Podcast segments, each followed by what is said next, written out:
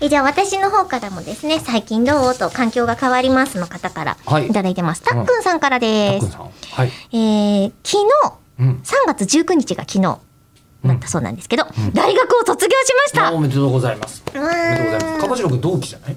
そう。ですね。えー4年間があっという間でしたが最後に友人たちと写真撮影したりお世話になった先生方に挨拶ができて楽しい卒業式でした、仲の良い友人たちとはあさって22日ね富山と淡路島に旅行に行きます。5人のうち3人が鉄道オタクなので JR の切符に関する知識を駆使し日をまたいだり途中下車して使える、えー一筆書きの切符を作ろうとしたりと。一筆書き？あそう一一筆書いたら、ね。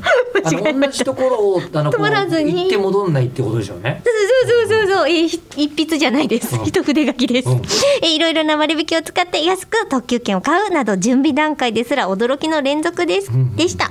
えーおそらくこれが読まれる頃にはすでに帰ってきているか、社会人生活が始まっているかのどちらかだと思いますが。そうですね。うんはい、予想通りです。楽しんできます。と。いいですね。めっちゃ青春読んでるだけでニコニコしちゃう。え、かばじろくんは卒業旅行とか行ったの？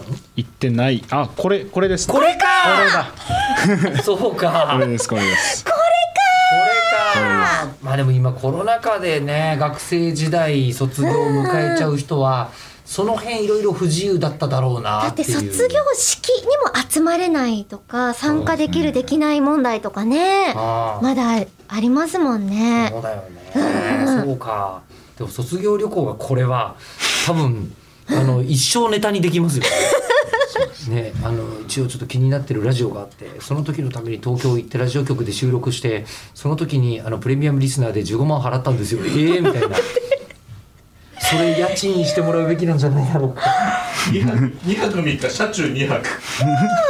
そうだよあねそうそうですね。今行きもあと夜行バスで来てくれて帰りも今日の夜。帰りも今日の夜。青春っちゃ青春なんですか確かにね。うん。夜行バス乗ったことない？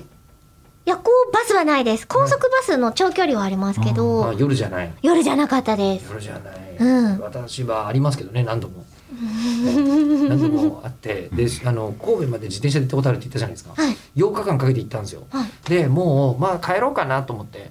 で、えー帰りはあの自転車をばらして、あのその高速高速バスに乗せて、えー東京まで帰ってきたんですよ。